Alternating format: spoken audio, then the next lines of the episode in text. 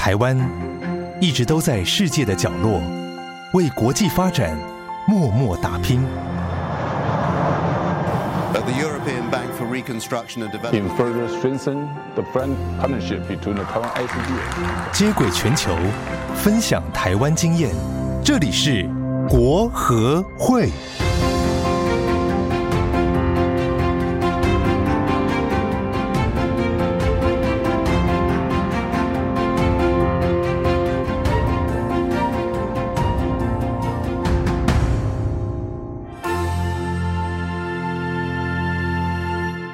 大家好，欢迎来到由国际合作发展基金会所制播的 Podcast 节目。哎，来自台湾员外的声音，我是哲青，我是静婷。那今天节目的一开始，我们一样先让听众朋友们听一段来自员外的声音。你好，My name is Sonia La Roca, and it's a pleasure for me to be able to thank the great effort that ICDF and the Cayo Shuntech have made.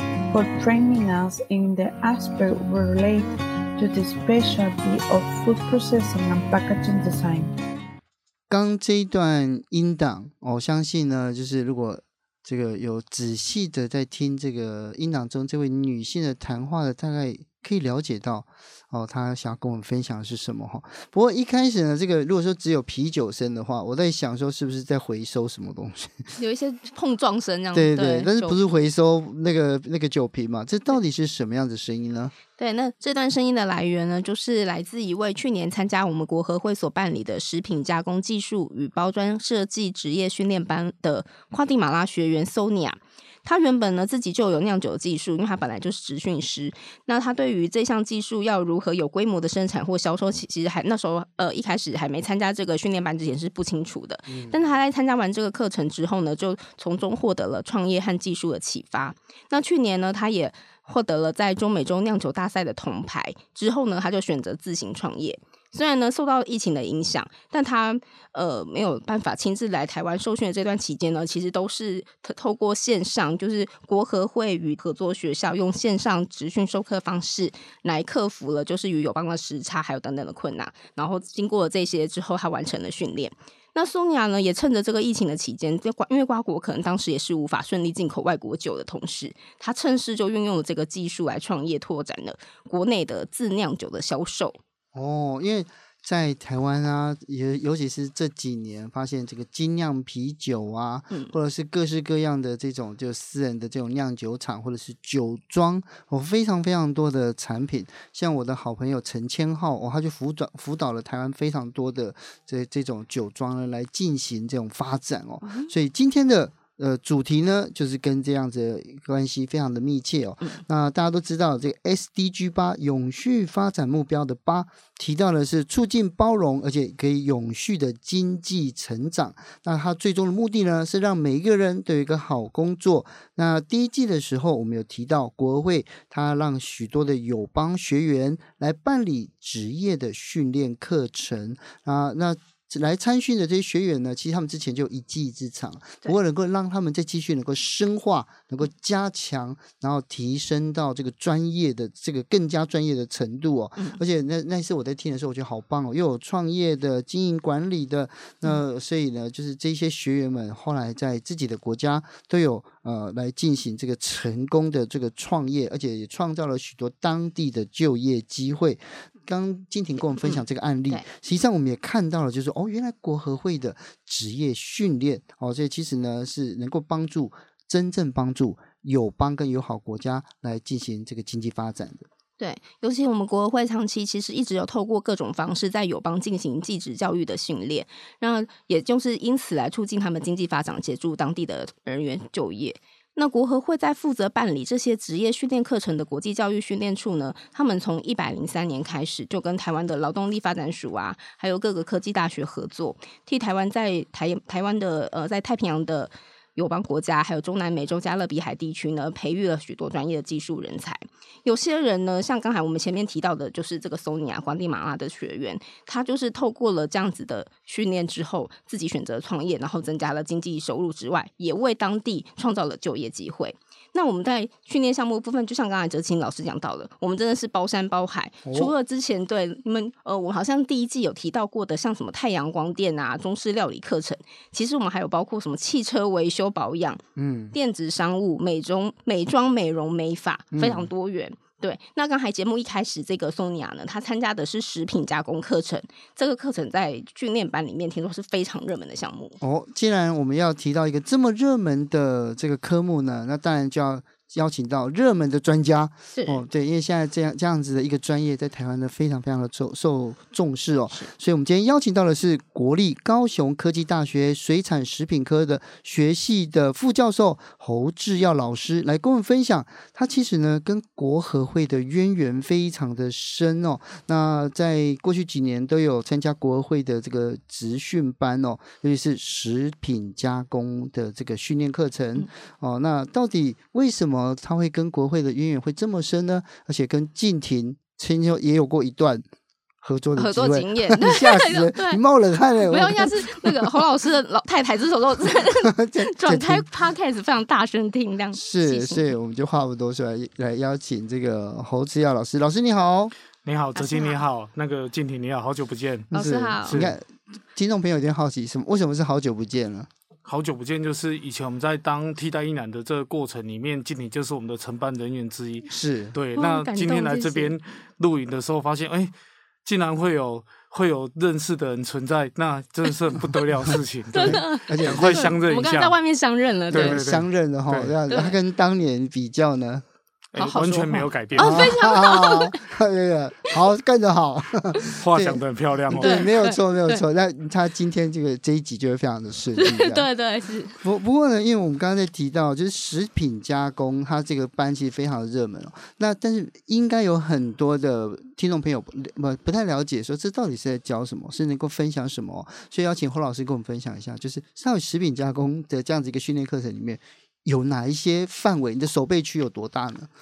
事实上，哦，就是说，所有的这一些呃农作物的素材，或者是水产作物的这些素材，都适合拿来做食品加工。哈、嗯，那那绝大多数会拿来做食品加工的这个历程里面的这些素材，都大部分都是在呃生产量过多，或者是生产量相对来讲比较多的这个情况来讲的时候，哦、我们大概就会希望能够把它做成加工的产品，然后来延长它的这些保存的这些条件，这样子。是。所以，所以像呃，像米果就算是嘛，是对不对？然后像酒也算是嘛，是哦。因为我们这个，你知道，现在只要是广播或电视哦，Podcast，如果这样子有播出来的时候，就要跟大家呼吁一下哦，未成年请勿饮酒。哦，因为我们提到酒了，对，喝酒不开车，是是是开车不喝酒。喝酒这警语一定要先上哦。这上完之后，不，如果没有讲，等下我们也会补录了。不过呢，就呃，老师，你之前在萨尔瓦多有担任这个外交替代役，是去了多久？去了一年多，一年多，一年多，到底在那边做什么啊？哦，那时候从从那个台湾到萨尔瓦多去做外交替代役的这个过程里面，事实上在那边哈也大概先了解一下我们到底台湾的这个农技团在那边种植哪些作物。嗯，那事实上我们台湾农技团发展的这些农作物，我们大概在后段的这个加工的历程里面，都把这些农作物拿来做食品加工的这些开发。是，所以我们开发一系列的这些加工产品。好，大概都做了非常非常多应用。那这里面当然包含了我们可能帮他做果汁啦，帮他做果干呐，果干。好，甚至我们甚至当初连那个剥皮辣椒都拿来做了。还有剥皮辣椒，剥皮辣椒也拿来做，因为那时候刚好种辣椒，我们连剥皮辣椒都来做，所以等同就是把可以做的当地可以取材可以做这些产品，我们大概都做了一些应用这样子。嗯，对。所以你做过最最奇怪的东西是什么？最奇怪的，你觉得说哦，这个也可以做，或者大家想不到可以来做加工食品的。大概那时候把花椰菜干拿来拿来做成干，然后请他们吃看看好不好吃，大概是他们觉得最奇怪的一件事情吧。啊，后来好吃吗？呃，也真的不好吃，对，所以但是要试试看吧。对，对对就试试看，就说哎、欸，请那个当地人说你试看看看好不好吃，他们也是觉得。不是那么那么好吃，那么理想，对那么理想。他们是直接干着吃吗？干着吃。啊，我们那时候做的时候就是想说，哎，就烘看看有没有效这样子。那个拿来就是保存久了，拿来煮汤啊，拿来煮汤是可以的。但是我们那时候在生产过程里面，其实有蛮多这样的一个就是卖相比较没那么好的，我们就想说把它弄来做加工应用看看这样子。是对，对所以那种即时包那个其实蛮好的。对，其实现在来说的话是哎、欸，嗯、老师，你到时候在那个当替代役的时候，所以他其实主要还是协助我们驻团，就是当地的一些计划，像园艺计划，他们就是比如说生产过剩的一些产品，然后来运用到食品加工上面吗？对，事实上那时候去那边的时候，他在加工计划的这个过程里面。沙瓦都是没有加工计划的，嗯，那那时候我们就跟着园艺技师，然后他们刚好跟那时候的那个农业部叫 Senda 有一些合作关系。那 Senda 里面其实有加工部，那那时候的加工部好像在运作过程里面还没有那么的多元，嗯，产品也没有很多，然后里面的设备其实是蛮蛮少的。那我们那时候我们的那个技师就说：“哎，不然你去。”去那个圣达那边去跟他们合作看看，所以他每天来就把我丢在那个农业部那边，让我去跟他们对接跟交流。啊，事实上就在那时候，其实我觉得西文其实进步蛮多，就是在这个过程里面，每天都要想办法跟他沟通，所以查字典查很多，每天带着一本字典去那边跟他翻嘛。那在那个过程里面，其实就建立了一些关系起来，我们就开始做一些产品的开发。啊，事实上这个开发过程里面蛮有趣的，就是一开始我们种蛮多西瓜的，我们就把说把西瓜拿来做。成那个西瓜汁来卖看看，嗯、那那时候也有种木瓜，就想说，不然把木瓜来做木瓜汁之外，做木瓜牛奶可不可以？可以。那把木瓜做成木瓜干来做，可不可以？事实上都是一个历程啊。嗯、啊，甚至到最后，我们曾经也有开发过，就是把。这个青木瓜拿来做成那个青木瓜丝啊，事实上青木瓜丝在我们台湾是把它做成泡菜类的这种形式。嗯，那那时候很特别的是，我在那边做的那个泡菜不是用台湾的做法去做泡菜，是用他们的做法，他们的他们的泡菜的做法，然后把我们的青木瓜丝加在他们的那个泡菜里面，然后做成产品，这样子去做推广，这样子也是我们那时候在那边做的一些产品，这样子。嗯，对，听起来很有趣。对，他们的泡菜，我会很好奇是什么样子。所以你家贝里斯没有贝里斯风格的泡菜？好像是他，我记得他们是不是有点像什么腌制类，就是 pickle，然后就是有点像呃一些辣椒啊什么的，和洋葱切在一起，我不知道是不是有点类似的那种。有，有一点点类似，可是他们会加一个他们特殊，就是他会拿一包东西出来，就是说这是他们秘方啊，那个秘方里面就是他们常常用的一些香辛料所搭配出来的味道啊，那个味道其实蛮香的，就是加下去完之后做出来的泡菜，其实味道真的还不错。哦，对，所以在那时候，其实这样的交流过程里面，也可以知道他们传统的做法，其实跟我们还是有一点点不一样的。嗯，对对。所以刚才光是听侯老师这样分享，就知道说，哎，食品加工计划实际上跟着农技团，他们可以算是如虎添翼，相辅相生相成哦。这样，嗯，所以在以以至李老师你专业的角度来看，就是像这种食品加工，在这个国合会的计划推动里面是非常有必要的吧？我我认为就是说。呃，可以看得到，就是说，食品加工的产业里面，事实上它其实是一个很重要，对于这个社会的这个形态来讲，它是一个很重要的发展。因为毕竟民以食为天，你什么东西都可以不要。嗯嗯嗯。那有一件东西是你不能不要，就是你吃吃，当然一定是要。好，钱钱，我相信很重要。可是当你今天。在求生的这个过程里面，我相信吃是唯一的选择啦，嗯、所以吃是非常非常重要。你也可以看得到，就是说，像现在 COVID-19 这么严重的这些情况之下，什么产业发展最好？除了医疗产业之外。另外一个产业发展最好，大概就是食品加工产业，大概是发展最好的。对，所以这也让我们知道，就是说，事实上，如果能够努力的，或者是把这个基础打好，去发展一些食品加工产业的话，它应该都能够变成一个很好的这个产业的产业的发展面向，这样子。哦、对，所以在看呃这样这样子的食品加工训练，这样呃，既然要推广的话。不过呢，从疫情开始之后，我们还是有办嘛，对不对？对，还是有办班，是还是有办班。那所以现在办班是用线上吗？改用视讯，很特别的形式。这大概也是第一次新创的方式，跨国，然后在那么遥远的地方，而且还有时差哦。嗯。那透过这个时差过程里面，我们把我们的班的这个时间往前挪，嗯、那来搭配他们晚上的时间，然后来做线上的这个教学的这个作业。这个大概是国合会首创，我想。那那在这样的一个历程里面，其实透过这样的一个办班过程里面，也把也透过可以线上交流的方式去解决学院的一些问题，这样子。嗯。嗯对而且老师，我在想，你之前在萨瓦多刚好也是在拉丁美洲地区嘛，是。所以你是因为比较了解他们实性之后，然后你再来帮他们上，后后来上国教处的这些训练班的时候，你会觉得就是会比较可以就是理解他们的一些对于食品加工上的一些想法吗？是，我觉得在加工的面向里面，其实我们在跟国开会过程里面，我们们一直有提到，就是说我们要知道说他们现在现在发展的这个面向里面，他们已经有哪些基础的设备。那你在有基础设备的这个情况之下，你才能够去做深化加工的部分。嗯、我们大概可以把把。产品开发的这个面向，把它分成两块，一块就是像我们会有中式餐饮或西式餐饮的这种课程，那一种大概是属于餐饮料理的一个环节。那你把东西做到，把好吃的东西做到可以保存，那个部分大概就跨到加工领域去了。嗯、对啊，所以一个是。我现场吃好吃，一个是我把它变成可以保存一样好吃，它就是属于加工的范畴这样子。嗯，对，呃，因为在看在看这个食品加工里面说现现场实做其实是非常重要的，而且面对面的操作，嗯、相信就是制药老师之前在在萨瓦多说也是因为就哎现场这样语言不通的时候做给你看嘛。是，可是如果线上的话就。他们要实做，因为隔着荧幕，我觉得感觉会不会有差啊？还有材料什么的。所以那时候其实那个第一次也觉得自己那么红哦，就是说有好几个荧幕对着我，然后那个。学校的那个学生，他们很辛苦，要拿好几个荧幕从不同角度去拍。那有时候是讲解的时候，他们要播放 PPT。那 PPT 讲完之后，我们要去做加工实做的时候，我们要把那个产品怎么样去做的时候，要好几个画面切换。所以他们要拿好几个荧幕在那边拍。所以我相信学员也是辛苦的，就是说他们要看很多不同的这个荧幕，然后去看一下这些动作的这个操作，这样子。嗯，对。所以，呃，当时有做哪一些东西？你刚刚讲果干嘛，对不对？什么还有也，应该还有其他的产品吧？有。那那时候我们其实的在规划跟课程规划的这个主轴里面，其实刚好因应那时候我们的那个凤梨刚好有一些呃销售上的一些状况。嗯、那刚好遇到这个状况的时候，我们就想说把凤梨能够推广的这个概念跟。跟角度哈，我们就想说把凤梨当成主轴，我们来做。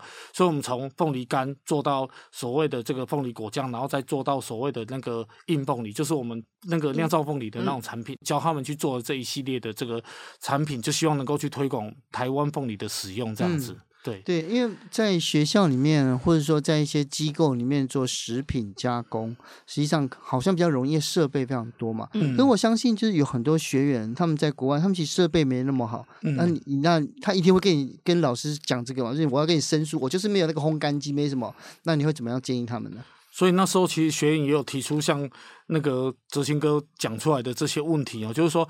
我们那时候就告诉他说：“哎，你可以采用日晒的方式，因为传统就是用日晒做。Oh. 那当你没有烘干设备的时候，日晒是一个可以做的选项。那那。”日晒的部分，它当然需要一些设计，比如说像台湾，我们现在其实日晒已经不会是直接就是在太大太阳底下曝晒，我们大概都会有一个玻璃屋的方式来做。那我们就可以透过这样的一个形式，告诉他们说怎么样做，也许能够再多一些些关于食品安全卫生的基本概念进来，让他们做出来的产品除了好吃之外，也要能够有安全卫生的基本概念，这样子。哦，所以在这边呢，我相相相信听众朋友已经听到了非常多关于食品加工，然后。我们这样国合会还有这样子侯老师呢，怎么样来来协助友友好跟友邦国家的这个农民们来进行不一样的这个产业升级哦？那我们先休息一下，马上回来，更精彩的还在后面。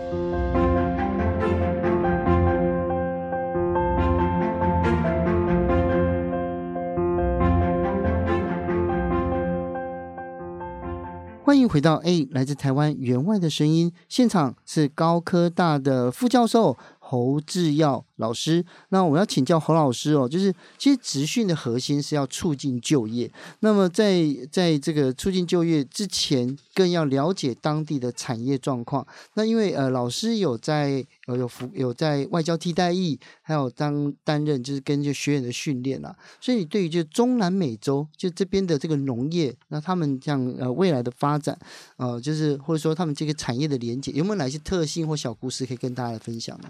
好，这个部分哦，我想哦，我们大概可以引用几个基本的这个例子来跟大家来做说明哦。你可以看到所有的这些食品产业，它慢慢做做到很大的时候，事实上它的这个经济产值是相当可观的。我们举台湾几个例子，比如说像旺旺集团，嗯，好像统一企业，好像味全企业，这几个大概都是在这个生这个呃食品产业里面做非常非常大的一个标杆企业。嗯、那他们其实都不是一开始就做这么大，也都是从小的做起来哈。所以在这一次的课程里面，我们其实在跟学员分享的时候，我们特别找来在地的一些青农哈，或者是在地的一些呃渔青的部分哈，来跟他们分享，就是他们怎么去起步的。那这个起步的过程里面，我举几个例子。第一个当然就是举我们在屏东有一个这个龙潭合作社，这个和平养，它大概就是从这个中部到屏东来做这个凤梨的栽种种植。那从栽种种植开始，从小块地一直种种到现在已经有好几分的地之外，它也成立了集货场。那集货场成立完之后，它现在又加盖了加工厂，所以从原料的栽种一直做到可以分分类集货，然后去做分销。分销完之后，把这些呃农产作物的部分没有销售掉的，我们再来做加工的部分。那加工的部分来讲的话，好，我们就可以衍生去开始一步一步的去做规划。所以他们现在做的加工里面，包含了就是说，我们去做果干，我们去做熬酱，包含提供给我们台湾最知名的这个凤梨酥去做内馅，好，凤梨内馅等等的。那包含要准备要开发凤梨果汁，甚至我们去年帮他们合作去做了这些常温调理的这些食品。其实都是一个系列性的发展。那当这一些系列性的发展把它整个都建置起来之后，你会看到整个产业链的建构就建构出来了。嗯、那这个是农的部分，在渔的部分来讲的话，像我们跟这个云岭的这个。品安实业有一些相关的这些辅导的相关合作，哦、那辅导合作里面他们是养鯛鱼的，那也是从养殖鱼池的部分开始去做。那养的这些鯛鱼里面，他们一定会有一些格外品的这些产生。那这些格外品怎么做？我们就协助他把这些鱼肉取下来，把它打成鱼浆去做成呃鲷鱼面。那我们把它做成面条方式来做，我们也可以把鱼去做蒸煮完之后，把它的这些像蒸煮鱼精的这种方式把它萃取出来之后，我们跟豆类的部分去做酿造，发展出鱼酱油类的产品。那你看，从鱼开始一路做做到产品的衍生，那一个产业链又能够协，就又能够生成。啊，这样生成的历程里面，其实都是告诉学员，就是说这些衍生，其实你可以慢慢把一个产业越做越大。好，这是我们在训练过程里面希望能够给他们的一个启发。嗯，嗯，老师，你在跟那些像就是中美洲的，就是这些学员。呃，上课或者是讨论的时候，你有觉得他们其实呃比较会遇到问题是什么吗？就是比较困难的部分。他们其实蛮大的这个问题，就是说在启蒙的过程里面，他们不知比较不清楚的是说，我有素材，可是我要去做什么样的加工，他们可能没有那么熟悉。嗯。第二个部分就是说，当我今天要去做加工的时候，我要用什么样的合适的设备，让它能够量化生产，而不是我刚刚讲就是只有。做出一份两份，而是要做很多份的这种情况。那在没有设备的情况之下，我们有没有可能有额外的资金让他们去做这些设备上的添购，让它能够做出量化的这个成品？好，做完这些碗之后，要考虑的东西是我做出来的东西到底是不是能够保存的，吃起来会不会有安全疑虑上的问题？是我们希望在这这些启发的这个过程里面给他们的这些。讯息让我们去做，所以通常反馈回来的问题大概都围绕在这些面向上面在做做打转这样子。哦，对，所以在国合会的这个食品加工的训练课程里面，哦，刚刚听了之后，我发现友邦的这些学员们真的是学到不少哦。嗯、那后来哦，就是也就是呃，因为跟国合会的这个业务拓展之后，然后哎也也去跟当地的这个青农或者是小农合作之后，那。呃，除了刚才聊到的这些之外，你有没有看到就是更深远的改变呢？就是诶，就是我们大家还没有想到，或者说诶，未来它可能会发生什么样的事情？如果以更深远的角度来看这件事情的话，我们希望现在是用类似像播种的这种概念，让它变成种子，能够去萌芽嘛。那当然，我们希望接下来就是能够持续性的去浇灌它，把它变成像大树一样。那这样的一个历程里面，它其实是应该按部就班的部分去。提供给他对应的这些资源，或者是对应他所需要的这些技术或者是技能。所以目前我们现在在做这些呃技术的这些辅导部分，可能是给他一个启蒙。可是当他做到一个程度，他需要能够在做更多产品的时候，他需要能够有自动化，或者是有一些设备能够导入的时候，我觉得这时候我们应该有能够在做一些。呃，辅导或者是做一些介入的这个动这个动作，让他能够把他的企业能够变大，或者是能够把他所新创的这个产业能够把它扩大。嗯，那当它扩大的时候，我相信对于我们在辅助的这个过程里面的这个深度来讲的话，它就能够加大。比如说它的产品，它现在只可能没有设备，它只能日晒做果干，那我们接下来能不能导入设备，让它变成真的产品？那做完这样子的产品完之后，这个产品能不能再做衍生变化？比如说我们在果干上面，我们能不能给它不同的这些装饰，让它变成不同的产品？嗯，衍生。那这些产品的衍生，是不是又能够有不同的销售的通路跟管道来来来进行销售？这样子，嗯，对。哎，老师，就是在这么多年后，因为从之前替代役退役，大概也就是有。呃，十年了嘛，然后再重新跟国会合作搭上线。对于老师来说，就是看到我们国会的，你你有觉得就是这十年来有什么样的改变吗？我我觉得变蛮多的。第一个就是，第一个就是说，那个国委会的哦业务的这个范围量，我觉得其实变比较弹性一点，而且比较活泼，哦，比较弹性一点。对，比较弹性，比较活泼。在过去的课程安排里面。我印象中，早期我我老师那个年代，他们其实就有在接国货计划，比较多的情况都是到现场去，然后去做现场的辅导。那那现在说让他们来这边做这些不同的训练班的过程里面，去。蛮大的程度都会先去征询他们的一些相关的需求，那我们来做一些调整完之后，再把这个课程安排下来，针对他们实际上的这些需求，去给予他们对应的这些援助。其实这个就是一个弹性的改变。那另外一个部分就是说，事实上我们也我们其实蛮希望他们能够能够来来的目的，其实很简单，就是说我们可以带领他们真的到实际企业去做参访。嗯，那看这些实际企业参访的时候，他们会对台湾食品产业的真实的发展现况会多一点了解。嗯，那我记得就是说有一。在疫情爆发之前，其实有一次他们有来，那来的时候我们带他去做企业参访，里面他们对台湾食品机械的这个部分，其实印象是最深刻，也提出最多问题。嗯、那那他们也对食品机械的部分，他们一直征询说，像这样的机机械设备有没有可能导入到他们国家做贩售？其实这无形中就是拉了台湾的这个食品机械能够。拓展到国外的一个机会，那我们也希望有这样的食品机械导入的时候，他们能够把他们的食品工业的发展，能够再把它拉升到一个等级，这样子。是。是。对，因为刚刚听这个老老师在讲说，哦，这个台湾经验的输出，因为我刚好前一阵子国会有办一个活动，也就是这个先行，而且就是影响力先行者计划，对，然后就邀请了很多的这个 CSO 哦，就是这个我们我们国家的企业跟公民社会组织，然后一起来发挥创意，然后来结合这个创新科技跟服务，呃，而且直接参与了这个台湾的这个援外工作。那因为老师你是。农创专家，那也是这个百大的青农辅导师。你认为，在你自己的观点、你的专业观点里面看，有哪一些技术或者是产业还可以再输出到国外去的呢？我我想在这边吼，借由这个机会跟大家分享一下，就是说，也大概是因为过去当替代役男的这个关系，所以我对于到地方去协助一些相关的这个工作。